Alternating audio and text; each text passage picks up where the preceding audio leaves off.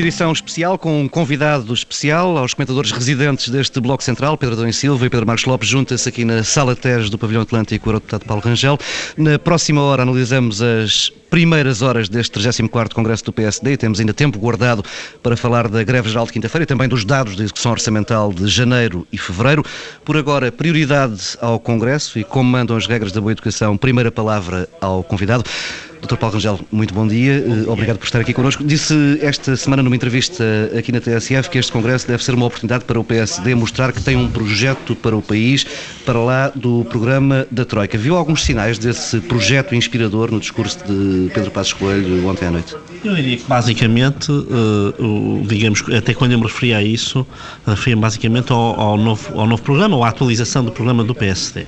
Eh, no caso do discurso, eu acho que o discurso foi um discurso mais de balanço do que perspectiva, como aliás também é normal nos congressos, porque normalmente o discurso de sexta-feira, de abertura, digamos assim, é um discurso essencialmente virado para uma análise do que foram os dois anos anteriores, enfim, quando são dois anos, como é que é o caso, uh, e uh, o discurso de domingo, que é o discurso de encerramento, é geralmente o discurso que apresenta uma perspectiva, não é?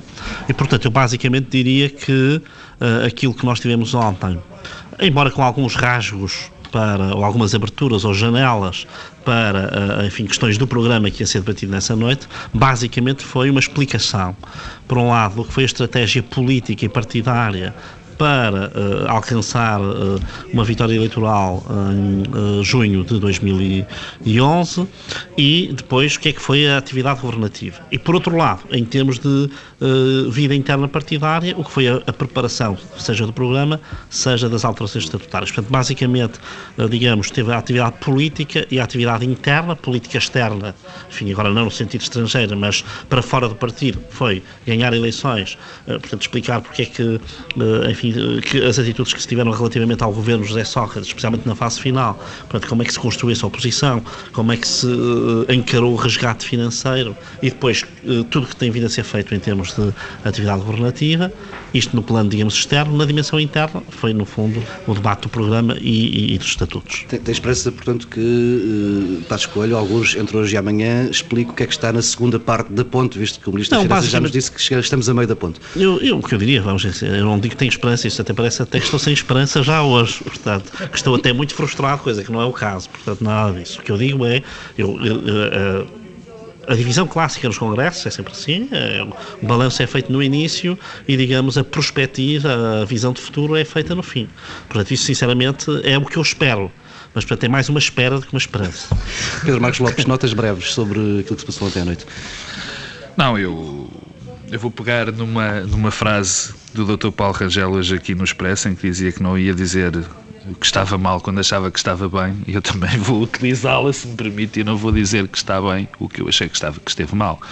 Eu achei que o discurso do, do, do presidente do partido foi um discurso errático, completamente errático em termos formais, eh, não percebi a forma sequer, porque veio, tocou em assuntos e depois voltou atrás, foi à frente, começou por falar naquilo que o Dr. Paulo Rangel já disse, de, do que foi o passado, do, do, do, que levou, o que levou o Partido Social Democrata ao poder e, o que, e qual foi o caminho para as eleições, mas depois, essa primeira fase é conseguida, é normal, eh, é uma análise え? Que, que, que, tinha que ser feita e normalmente é feita, mas depois o presidente do partido entrou por um caminho que, francamente, eu tenho que dizer que achei eh, eh, muito pouco conseguido. Quer dizer, foi absolutamente errático, justificativo, constantemente justificativo e em, alguns, algum, e em algumas partes vagamente pedagógico, que eu também não acho que seja o registro certo para, para um discurso destes. Depois, quando entrou na, na questão da análise ou de uma pequena explicação, mais uma vez, lá está, justificativo da governação,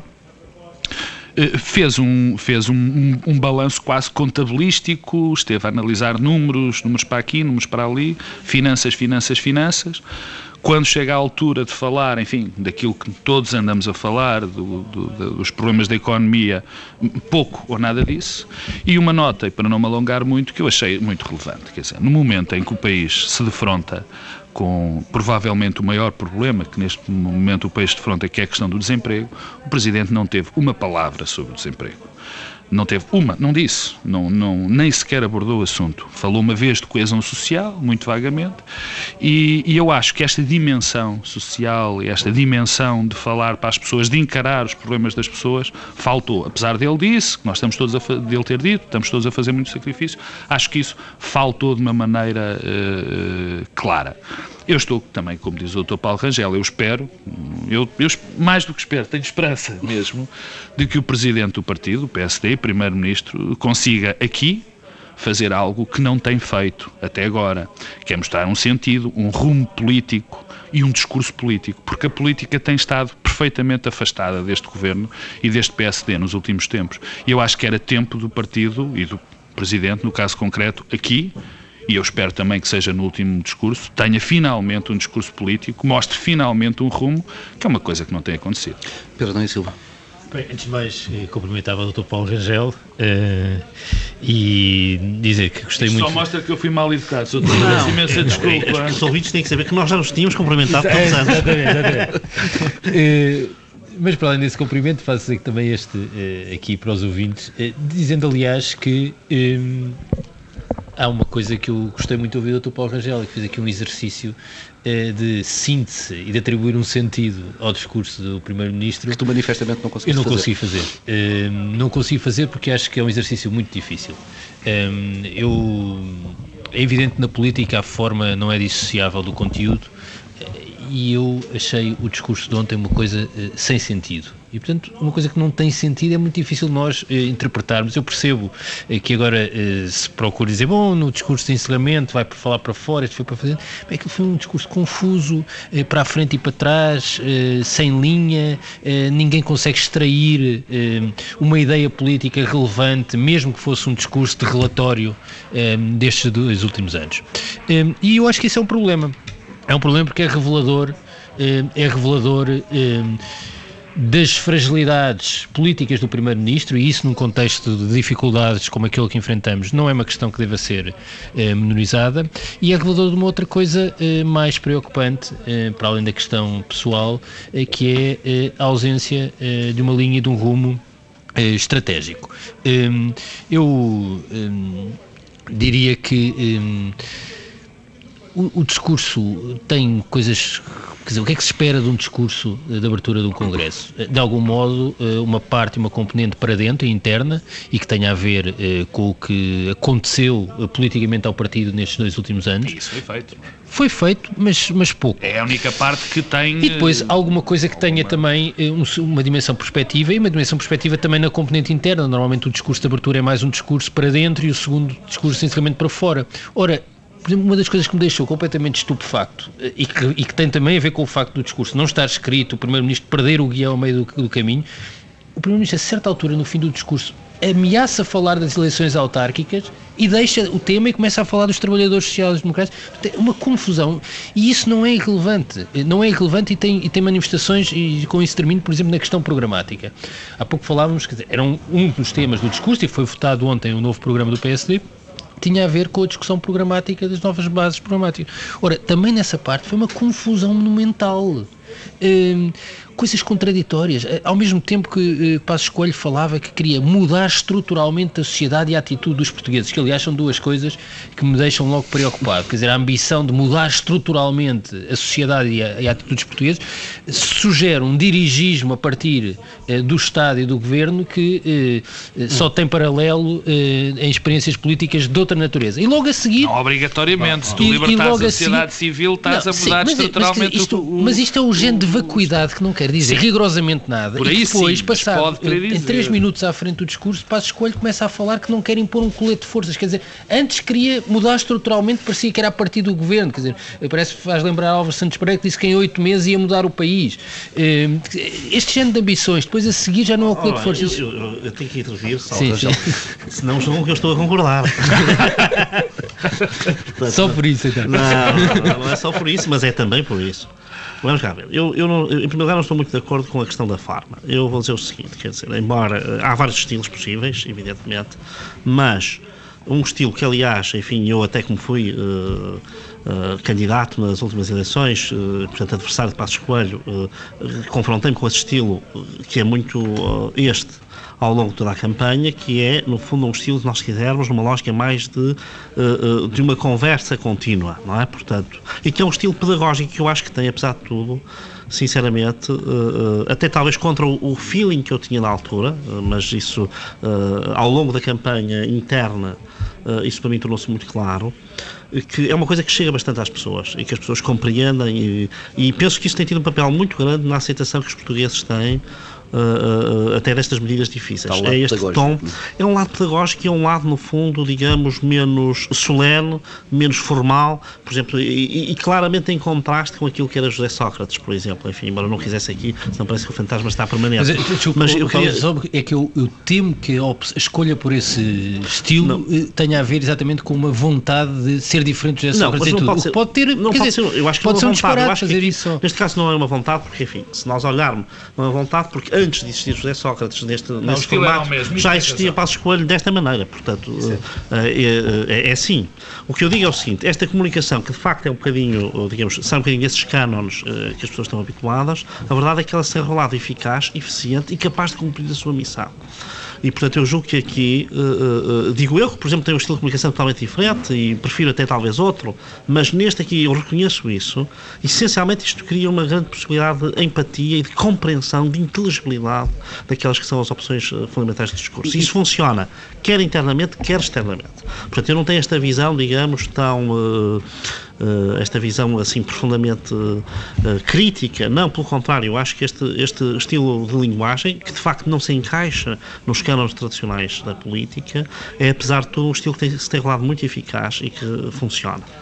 Já dá-me licença. Há, há um pequeno desculpa. Portanto, agora estava a olhar para o lado claro, do discurso, não estava claro, a falar não, de ontem. Estava mas... a dizer toda uma, toda uma. Porque é que isto, porque isto ontem não é, não, é uma, não é um dia uh, uh, especial. Uh, muitas vezes tem havido isto. Também tem havido lugar para outro tipo de, de, de, discursos, mais escritos, mais formais, mais solenes, enfim, Sim, e que também acho que correm particularmente bem, sinceramente. Mas este, este género eu acho oh, que... Paulo Rajão, mas, mas este tem, tem, além de tudo, um grande risco político, porque esta, enfim, este tipo de conversa, e é verdade, que isso acontece, este tipo de conversa informal com, com, com os portugueses, com os Sim, receptores... de grande proximidade, não é? Sim, Existencial. Dá, dá, dá, dá asa que, tenha acontecido. E esta falta de preocupação com a forma, e é evidente que a forma é muito importante na política e na comunicação, tem dado aso a várias contradições, não só nos próprios discursos que faz, no, no discurso em si, mas como a disparidade entre os vários discursos que vai fazendo. Eu, por acaso, e, não acho e, isso. Uh, esse... Não tenho visto, aliás, não tenho visto assinalar isso ao Primeiro-Ministro contradições, não é? Não, bom... Isso, temos vários, não, não, temos vários casos. Não, em termos de discurso. Bem, ontem, ontem houve este, por exemplo, da, da, da, da que, o, que o Pedro Adão e Silva já salientou, que me pareceu claro, apesar de eu perceber a primeira parte, não percebi é para que é que, que disse a segunda, e temos tido situações onde, eu, onde eu, tem, acaso... tem havido esclarecimentos a coisas que foram ditas, e o Paulo Rangel sabe que é verdade, que muitas das vezes o custo do custar, por exemplo, quando voltou a ser repetido, da primeira vez que foi dito, necessitou de uma explicação. E hoje vai ter que explicar outras coisas. Eu, mas, não há nenhum político uh, e nomeadamente um Primeiro-Ministro, que não, não cite de uh, permanentemente vir explicar coisas que disse antes e que são tiradas do. Uh, eu, não, eu, eu, eu, peço enfim, desculpa. Não, não, acontece sempre isso. Portanto, isso não parece que tenha nada de especial. Eu próprio, por exemplo, hoje estou confrontado com isso, o Expresso põe um título que não corresponde. Não, o título é verdadeiro, por acaso tenho um, o artigo não está bem, porque era do projeto, ainda me de um projeto, mas não interessa, e que faz toda a diferença, porque não parece que o PSD não vai ter projeto nenhum.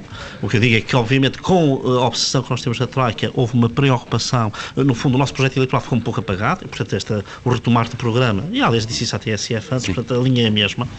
Portanto, é essa. Mas isto só para dizer o seguinte: todos temos isso, portanto, temos de vir explicar uh, o que já está, o que dissemos, porque às tantas o highlight foi feito sobre uma frase e não era bem aquele sentido que queríamos dar, ou nós não nos apercebemos que esse sentido podia ser dado, também às vezes acontece, mas eu aqui sinceramente não acho isso. Eu, aliás, não acho que haja contradição, por exemplo, naquela questão do dirigismo que aqui foi feita, portanto, eu acho que é um exercício interessante, mas que tem, também merece ser desmontado, porque do que se trata é o seguinte: quando uh, existe, portanto, isto é próprio, no fundo, de uma atitude mais liberal, digamos assim.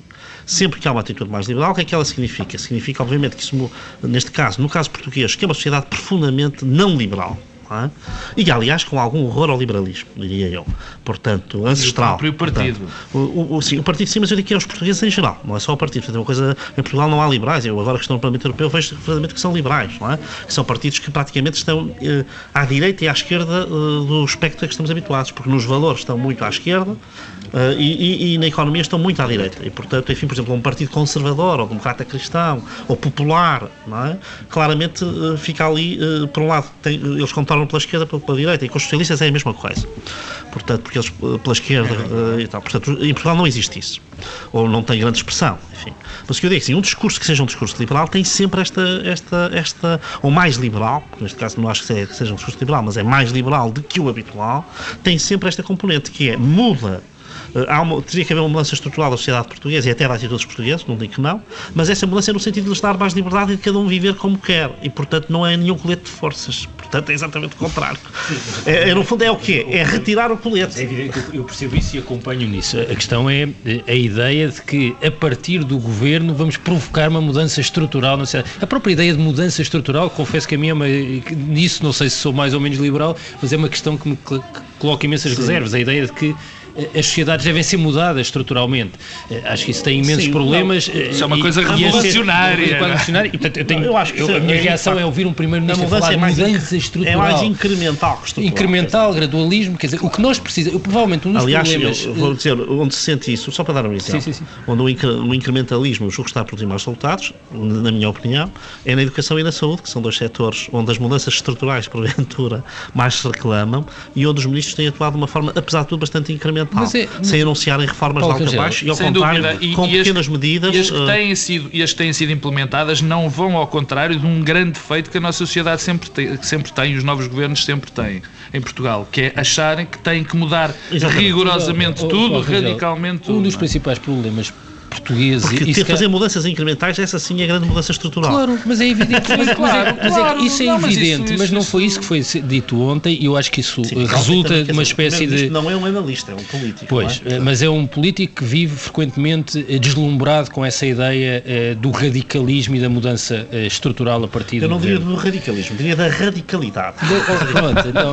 da radicalidade. Mas eu, exatamente, quer dizer, eu, eu diria que se tivesse de escolher uh, um fator que explica as dificuldades em que nós nos encontramos não é tanto eh, os falhanços dos sucessivos governos ao longo das últimas décadas, é esta ideia que é uma singularidade portuguesa de que cada governo deve pura e simplesmente substituir todas as políticas Bom, do governo anterior. Isso é uma falta de, dos governos. Eh, eh, não, mas é um problema frequente, mas, que mas, é a ideia de que... Mas este governo sente-se isso em quê? Bem, por exemplo. Mudança estrutural. Mas este governo faz uma coisa mais, mais curiosa hum. desse ponto de vista: é que eh, tem uma retórica sobre a mudança estrutural, sobre as alterações estruturais, e depois, de facto, na atividade política, eh, o essencial do reformismo é a desvalorização social.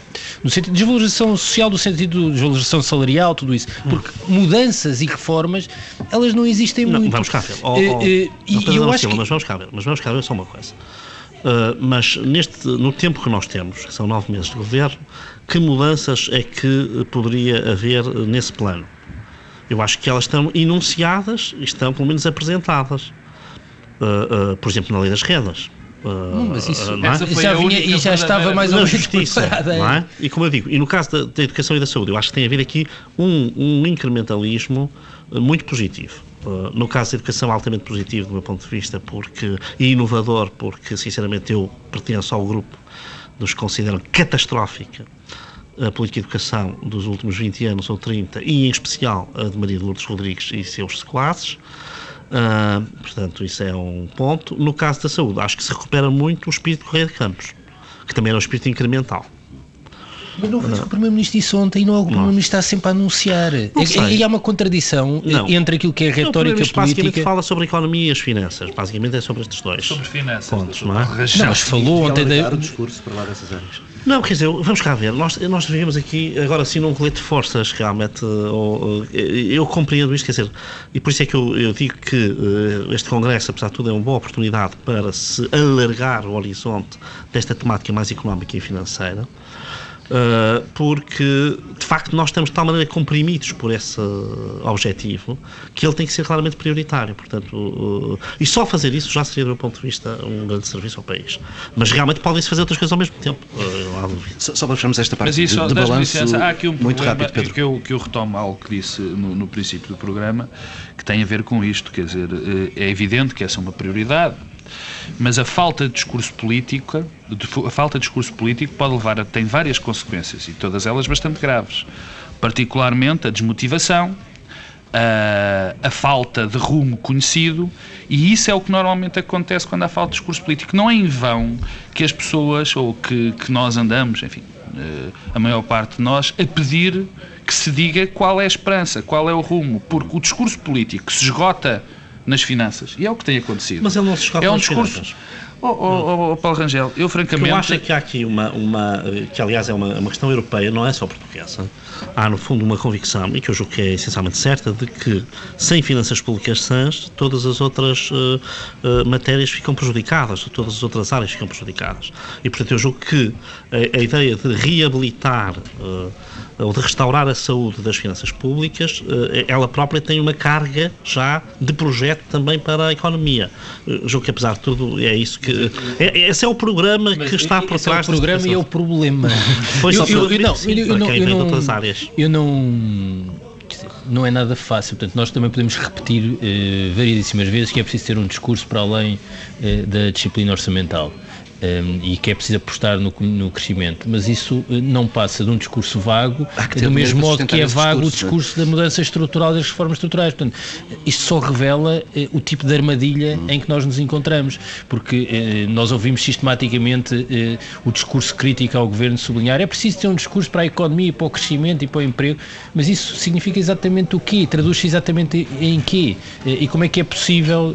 Ninguém tem resposta para isso, porque o problema Hum, Eu acompanho totalmente eh, aquilo que o Paulo Rangel disse em relação à necessidade eh, de disciplina orçamental e contas públicas eh, sãs como condição necessária hum, a haver política para além disso. Bom, o problema é que neste momento esse discurso é um impedimento para haver política para além disso. Portanto, e agora, nós podemos fazer alguma coisa, o Primeiro-Ministro português pode fazer alguma coisa? Não pode. Eh, o que só é revelador Mas eu não acho das que um dificuldades. impedimento, não acho que Não, nesta fase é um impedimento, dizer, se nós temos de contrair a economia eh, como Portugal está a contrair, num contexto em que todas as economias Mas é um europeias impedimento para haver o contrair. discurso político global, não é? Não, mas tinha de ser um discurso sempre muito médio Não prazo e muito um- de um claro, horizonte. inconsequente, Agora, eh, do ponto de vista das políticas concretas no sentido da atividade do governo. Não, mas há muitas coisas que se podem fazer e que eu julgo que apesar de tudo se têm feito. Ah, Sim, sim. no- na área do trabalho, na área da, da, da- da- da habitação, portanto, da lei das rendas, no caso da justiça, no caso da reforma do Estado, que está agora outra vez na ordem do dia, nomeadamente no plano autárquico e por aí fora. Eu acho que Agora, Paulo Rangel, a reforma do Estado no Não, nosso não plano. corresponde. Não, mas Pedro, deixa-me 30 só- anos. Não, é só Nós temos que ir é avançando. É só no sentido que não correspondem eh, a nada que tenha um efeito do lado do crescimento e do lado do emprego num horizonte temporal curto. É mais Isso é disso. difícil, Só- faça ao contexto Pedro, só, só avançando neste, neste caso das reformas, eh, os recentes casos de quer das rendas nas energéticas, quer dos, eh, das compensações à luz ao ponto, não podem fixar aqui uma ideia que tem sido, eh, que a oposição tem insistido em tentar fazer passar de que este é um governo forte com os fracos e fraco com os fortes.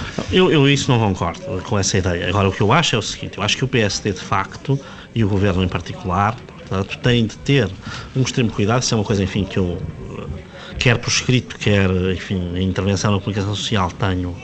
eh, E por escrito também na comunicação social, mas enfim. Os jornais ainda não é? são comunicação. Ainda são social. comunicação social, enfim. Ah, São comunicação. pelo de menos. comunicação, enfim, social são cada vez menos, é verdade. Mas pronto, pelo menos, enfim, é quase como escrever uma carta à meia dúzia de amigos, mas hoje em dia escrever num jornal é isso. Mas a verdade é que eh, eh, o que eu acho é que para se manter esta política de austeridade, que é indispensável, é preciso manter a legitimidade. Sentido de equidade. Eh, E a legitimidade mantém-se com essa equidade. E, portanto, aquilo que eu acho que é fundamental é que eh, todos participem das perdas. Eu acho que neste momento é evidente que os cidadãos em geral, portanto, os contribuintes, nós quisermos assim, mas os cidadãos, eh, estão, enfim, em, em grande perda, é tal desvalorização social, enfim, uh, vista agora do lado de cada uma das pessoas, ou de cada família. Depois, isto também tem acontecido com os órgãos públicos, apesar de tudo, as entidades públicas, enfim, agora vamos ver em que termos, mas tem acontecido, a verdade é que todas elas estão ligadas a uma contração enorme, e eu acho que, de facto, existe talvez um conjunto de uh, poderes económicos, hum, grandes uh, grupos, grandes empresas, multinacionais, banca, por aí fora, que talvez ainda não tenham incorporado essa perda. E, e, isso é fundamental que elas participem. Por isso é que eu às vezes até falava um pouco na ideia de uma, de uma espécie de quase pacto uh, social. Aliás, isto aconteceu em, em, países que passaram por processos diferentes, mas uh, muito duros, como por exemplo a Finlândia ou a Suécia. Recordo-me dos meus colegas finlandeses dizerem que nos anos 90, quando se teve que fazer o ajustamento na Finlândia, as reuniões entre parceiros sociais uh, grupos económicos, partidos, chegavam a ser maçadoras, porque toda a gente estava de acordo sobre o que era preciso fazer, porque toda a gente aceitou perder qualquer coisa para poder ganhar no médio prazo. E, portanto, isso é, eu acho que é absolutamente essencial. Agora, eh, há, há, coisas que me deixam alguma esperança. Por exemplo, o compromisso que o Ministro eh, da Economia e que o Primeiro-Ministro assumiram a respeito dessa questão das rendas energéticas é uma coisa que é facilmente escrutinável dentro de seis meses ou de nove meses. E, portanto, este é um teste enorme. No caso da Luz ao Ponte, eh, eh, eu, para dizer a verdade, o que me preocupa mais, e isto eu nem é tanto, no fundo acho que o Governo conseguiu aí os seus objetivos, hoje até vem também essa notícia de que vai rejeitar aquela questão relativa à derrama, portanto acho que isso é, é uma prova importante. Eu, a mim o que me custa mais é a própria atitude das empresas, por isso é que eu dizia que também esses parceiros, eles próprios têm de interiorizar que têm de ter perdas, porque uma empresa, para mim nem é tanto a atuação do Estado, mas é da empresa, uma empresa que recebe as portagens, depois vai eh, fazer lobbying ou vai vai lutar junto do regulador e junto do governo para ir buscar uma compensação por, por portagens que recebeu e a compensação era por não as ter recebido. Quer dizer, isso, eh, eh, quer dizer, o que é que isto diz sobre a ética empresarial? Diz algo muito que ninguém compreende, não é? Portanto, o que eu digo é que eu até ponho, o que eu digo é que todos nós, se os portugueses estão, e ontem aqui o Primeiro-Ministro também foi muito enfado, que é tal forma de chegar aos portugueses que às vezes está quem está a analisar não está sempre presente. Quando ele faz, no fundo, um tributo e uma justiça aos portugueses pela forma como estão a, a, a viver este, este momento difícil. Eh, é isso que se pede também a outros portugueses, que são as empresas, não é? Ou esses grandes eu grupos. Percebo a condescendência do Dr. Paulo Rangel, mas para falar diretamente aos portugueses não é preciso falar mal português, quer dizer, para sermos muito claros. Não, mas eu, eu não vou, espero que um primeiro-ministro fale mal português. Não, mas, eu vou dizer, não, mas oh, Pedro, eu vou dizer uma coisa, agora aqui isto tem que ficar aqui. Eu, por acaso, até, eu que sou uma pessoa extremamente exigente, para dizer a verdade, com o uso do, da língua, até acho que se há uh, ator político que tem um português uh, francamente bom, é o Primeiro-Ministro. Discordamos nisso. Uh, eu acho que ele tem. Agora, depois pode gostar ou não do tipo de mensagem política, discurso político e tal. Já vi Sendo que não assim, gosta. Eu posso não ter opinião sobre o que realmente. vamos, vamos, vamos Não, isso não preocupa, mas eu sinceramente acho que ele tem um domínio. Um, preocupa tem um domínio. Ele tem, estou, não, não, ele tem um domínio e uma articulação de português é, é, é fácil. vulgar. Oh, oh, Paulo, mas enfim, isto aqui sinceramente é, é totalmente eleitoral. Mas tem que ser dito, não é mal português. É, que, mas é, fácil, é fácil o Pedro Adão Silva dizer isto por uma questão muito simples, como o discurso e o Paulo Rangel não concorda, mas eu por acaso concordo. Enfim, e a maior parte das pessoas que foi mal, as pessoas tentam apanhar qualquer coisa Alguns que estava errada. Vamos, vamos sair para, para fora deste congresso. Esta semana tivemos. dizer uma coisa sobre as rendas. Sobre as rendas. Ah, então vamos eu lá. há uma coisa que eu queria. Que rendas? As ah, ah, ah, rendas e algo que, que, que o Dr. Ou a lei das rendas. Que o Paulo Rangel disse. Primeiro, eh, era exatamente pela lei das rendas. Eu, eh, se há uma reforma estrutural e séria e bem feita eh, feita por este governo foi a lei das rendas.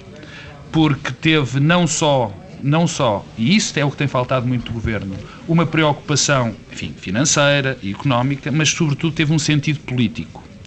E Perdão, e se nós sabemos o que a lei das rendas e a falta das leis das rendas fez a este país? Uhum. Porque nós não nos podemos esquecer que uma das razões do nosso brutal endividamento privado tem a ver com a falta de lei das rendas. Como estás a mandar avançar, Estou queria falar das rendas. Das rendas agora das energéticas. Paulo Rangel tem razão. Isto é facilmente escrutinável. Por exemplo, no caso da EDP daqui a seis meses. Mas eu não me posso esquecer daquilo que foi dito pelo Primeiro-Ministro, atual Primeiro-Ministro, antes da campanha eleitoral, no seu próprio livro que escreveu e durante a campanha eleitoral do que, iam passar, do que se ia passar nas rendas da EDP. Só que há um pequeno problema. Houve a questão da venda da EDP. E a venda da EDP, que nos foi dito que era um negócio absolutamente fantástico, tinha sido um negócio peço perdão pela expressão, o negócio da China, obviamente que tinha letras pequeninas. E se não tinha. Ou, ou, ou, tinha letras pequeninas, ou provavelmente não escritas. Se tinha letras pequeninas, nós nunca soubemos quais são, quais foram. E se os chineses deram aquele dinheiro, foi por alguma razão. Provavelmente, não tendo letras, digamos que a capacidade da China, porque esta empresa não foi privatizada, foi nacionalizada pelo outro Estado. Uh, a China tem uma maneira de pressionar, tem capacidade de pressionar o governo em relação às rendas que provavelmente o investidor alemão, o investidor português não teria. Não é? Pedro Silva, queres também não, falar dos caracteres chineses? Não, não é sobre isso. Eu, eu, tem a ver um pouco com aquilo que o Paulo Rangel estava a dizer, que eh, a austeridade é muito exigente politicamente, não é só social e económico, é politicamente muito exigente, muito exigente. É talvez o exercício político mais exigente de todos. E, portanto, requer eh, uma enorme fonte de legitimidade. Eh, e a legitimidade, eh, eu não tenho dúvidas nenhumas em dizer, eh, reside no essencial na percepção que as pessoas têm que o esforço é repartido e equitativo. E há sim coisas simbólicas que têm um efeito devastador episódio do Usoponte. Mas no essencial o problema é o outro, é a distribuição material do esforço. Um, e aí é que reside o problema, uh, o pecado original deste governo. Um, início eu acompanho completamente o Presidente da República, que é, eu acho incompreensível que o esforço recaia mais sobre os funcionários públicos e os pensionistas e que eu, que sou essencialmente trabalhador uh, privado, tenha um ano fiscal de 2012 uh, melhor. E isto, eh, não, isto tem um problema. Não é assim tão claro, porque o ajustamento nos privados já foi feito há bastante tempo. Não sei se foi feito. Para além de que tem o desemprego, não é? Bom, mas esse bem, está bem. É que, é o, que, que, a função pública não existe. Bom, é, é que cuidado com. Atenção que eu estou Mas, eu, mas os que estão, no, o que estão no emprego e no privado tiveram um ajustamento eh, este ano atenção, menos frágil ao do que. Ao contrário do que se imagina, muitas empresas já baixaram os salários há muito Bom, tempo. mas não cortaram dois salários por ano, uh, nem dois, ou duas o pensões. No Estado, eu acho que e, aliás, foi terrível no Estado. O, o, o, e a segunda dimensão da equidade, mas é a segunda dimensão, a segunda, era isso exatamente o que eu ia dizer, é a segunda dimensão de, de legitimidade uma tem a ver com a equidade na distribuição dos recursos, mas outra com o próprio desmantelamento do Estado. Esse é que é o, não é o desmantelamento, ideia, não, é o empobrecimento não, mas entre aspas do Estado. Não, o empobrecimento é, é significa é desmantelamento da oferta de serviços. Pois, Nós sabemos que Portugal eh, é um país que compara sempre muito mal do ponto de vista da pobreza e das desigualdades eh, quando pensamos nos recursos materiais. Mas se somarmos a isso o papel dos serviços públicos na, distribuição, eh, vemos, por exemplo, há um estudo recente da OCDE que mostra isso, que os serviços públicos em Portugal, e é evidentemente no essencial a saúde e a educação, têm um efeito diminuidor e atenuador das desigualdades eh, muito intenso. Ora, não podemos esperar outra coisa eh, que não uma enorme degradação também da oferta de serviços públicos e da capacidade do Estado de se proteger face aos interesses privados, como as empresas com um enorme Bem, poder sei. de influência, Eu como a EDP, que os Estados grandes não são os que defendem melhor. Não, mas não, não, são não, Estados não, fortes. Mas não, não é, não, não é, não é mas para ser um Estado atlético tem não, que ser mas, é no, agora, mas agora já não estava a falar na questão da oferta de serviços na saúde e na estou a ver, da capacidade instalada do Estado de se defender de não, interesses concordo, eh, fortes e instalados na sociedade, sendo, que, sendo que eu nas rendas, e com isto termino, eh, não tenho esta leitura tão como tu a colocaste, dos fortes e dos fracos, sim. porque acho que eh, as rendas eh, na energia não fui eu que coloquei, têm, não, eu como sim, eu sei, tem eh, uma outra, outra face, oh, que são outras rendas, como seja a fatura energética e tudo isso, oh, Pedro, e, mas, que oh, tem, e que nós pagamos muito caro oh, no Pedro endividamento. mas é verdade, quer dizer, e, e, se nós analisarmos a questão das rendas da EDP e do que está em causa, temos que pensar, como é evidente, quer dizer, não podemos deslocar essa questão da questão da necessidade das energias renováveis, da necessidade do apoio, dessa, de tudo isso. A questão que se levanta é que estamos a falar sob o ponto de vista político. E essa promessa foi feita, declarada, voltada a declarar, e eu enfim, não tenho tanta esperança como o Dr. Paulo Rangel, daqui a seis ou daqui a nove meses nós vamos sindicar mas se calhar não vamos ter nada para. Bem, mas vamos, vamos avançando. Esta semana foi marcada por uma greve geral que, nas próprias palavras do, do, do secretário da, da CSTP, não correu lá muito bem. Aliás, Arbénio Carlos admitiu mesmo dificuldades de mobilização.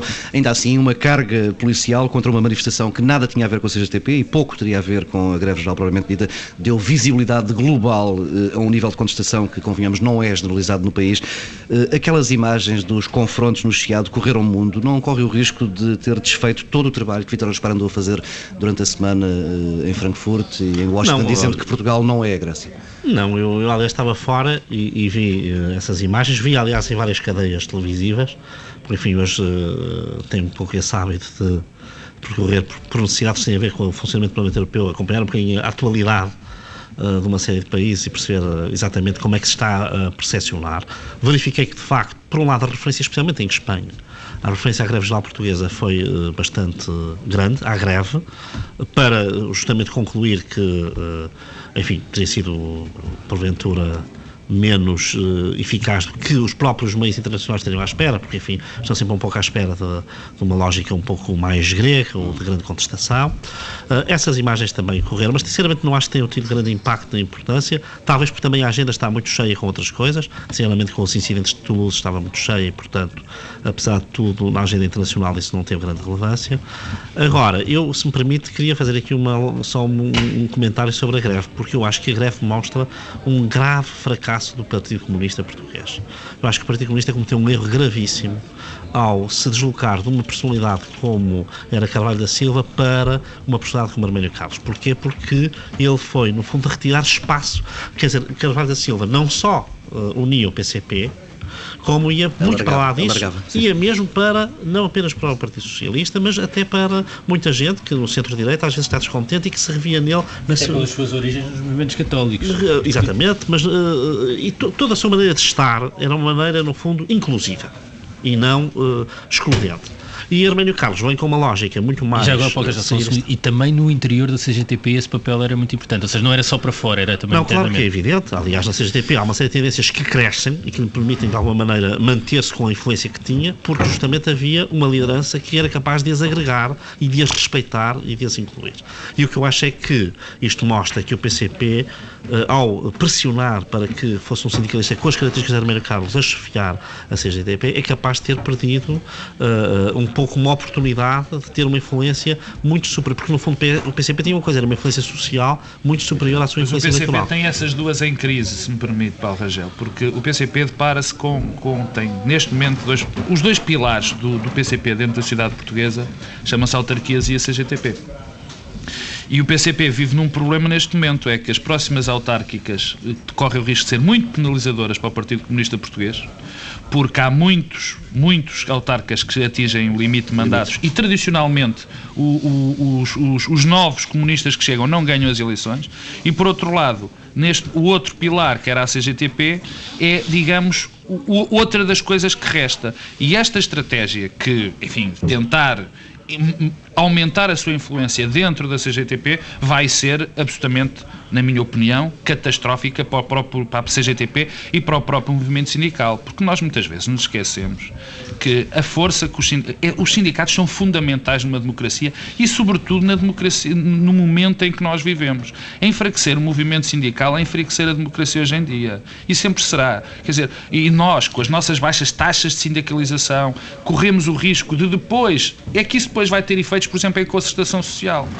O déficit de representação em concertação social é muito perigoso, porque depois aquelas pessoas não têm legitimidade para estar a discutir.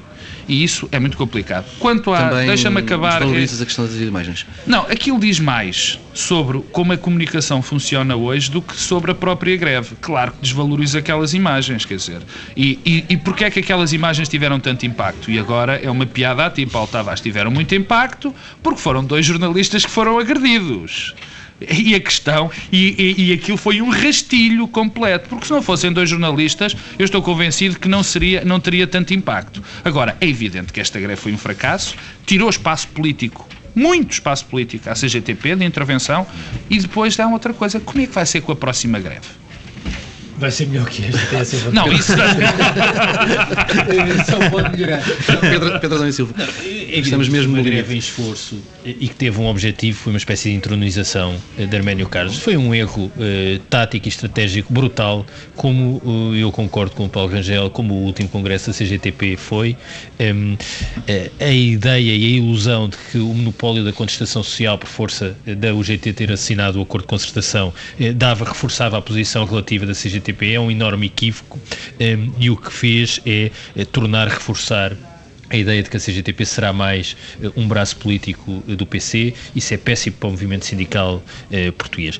As greves têm um fim e um, cumprem um objetivo. se nós recuarmos agora aqui três ou quatro meses ou cinco, a greve de novembro, que na altura foi muito desvalorizada, mas serviu exatamente para aquilo que todas as greves gerais serviram em Portugal quando foram Deu convocadas conjuntamente com pelas do GT e CGTP. É que a seguir a todas as greves, isto é uma regra, é que sempre que houve uma greve geral da CGTP e o GT, um passado uns meses houve um Até acordo de E portanto isso mostra altura, que não é? as greves produzem um efeito político para além das reivindicações parcelares. Ora, esta assim, greve, mais enfraquecidas. esta greve, o problema é que esta greve não se percebia bem qual era, era muito difuso o caderno reivindicativo, ninguém sabe, e depois também há uma não dire, um não direcionamento eh, do protesto, no sentido em que os trabalhadores do privado não estão propriamente e necessariamente eh, em contestação com os seus patrões. Serviu apenas um Eh, objetivo de e, portanto, afirmação aqui um de- problema. de Arménio Carlos? Serviu. Eh, E, e, e com isso. eh, Serviu? Não serviu. quer Servi- dizer- não, não serviu, mas tinha esse objetivo e esse Esse propósito. O objetivo. Arménio Carlos é um agitador, portanto, em cada greve e em cada manifestação ele convoca logo a, seguinte. É a lógica eh, de Arménio Carlos. E isso vai ser mau. E eu, eh, quanto a isso, não desvalorizo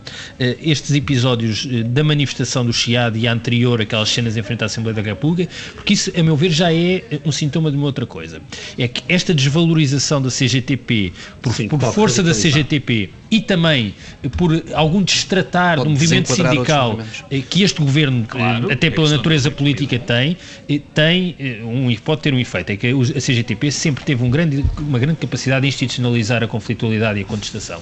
Ora, se tiramos essa capacidade à CGTP, vamos ter um seríssimo problema. E das duas uma, ou os movimentos inorgânicos vão crescer, ou a CGTP vai ter uma tentação de se tornar mais contestatária e até com algumas eh, manifestações de violência, para acompanhar a rua. E isso pode ser um problema. Quanto eh, aos eh, polícias a baterem jornalistas, eu devo dizer duas coisas sobre isso. É evidente que ter sido um jornalista é que, em parte, criou a notícia, mas há duas coisas que me parecem evidentes, que é, eu não sei o que é que se passou exatamente em Portugal eh, de há um ano para cá, eh, eu não vejo mais tensão social, no sentido de tensão de manifestações, para de repente termos voltado a ter a polícia a bater sistematicamente. É porque isto tem Mas acontecido eu não sempre. vejo nada disso. da- Não, da- eu vi da- esta semana, vi na manifestação de novembro. E em segundo lugar, uma outra coisa que eh, parece Não que precisa isso. de uma resposta, que é esta brincadeira dos agentes infiltrados não identificados nas manifestações. Eh, Um agente infiltrado não identificado só pode estar eh, num sítio se estiver a fazer investigação de alguma matéria. Sempre houve, infelizmente ou não sei- felizmente, Não, mas agora é que temos eu não sei, mas isto é grave e não, e não vejo qual é a vantagem. Eh, E eh, estes Mas, episódios eh, de, de violência deste tipo são consequência também disso. Eu não. Temos mesmo de ficar por aqui, está esgotado o nosso tempo. de- regressamos na próxima semana já E não no agradecemos conforto ao Dr. Paulo Rangel, ao agradecemos menos mais que daqui a não- pouco. Agradecemos. Fica por aqui esta. Agradecemos todos. Está agradecida a presença de Paulo Rangel nesta edição especial do Bloco Central. Regressamos na próxima semana, à mesma hora.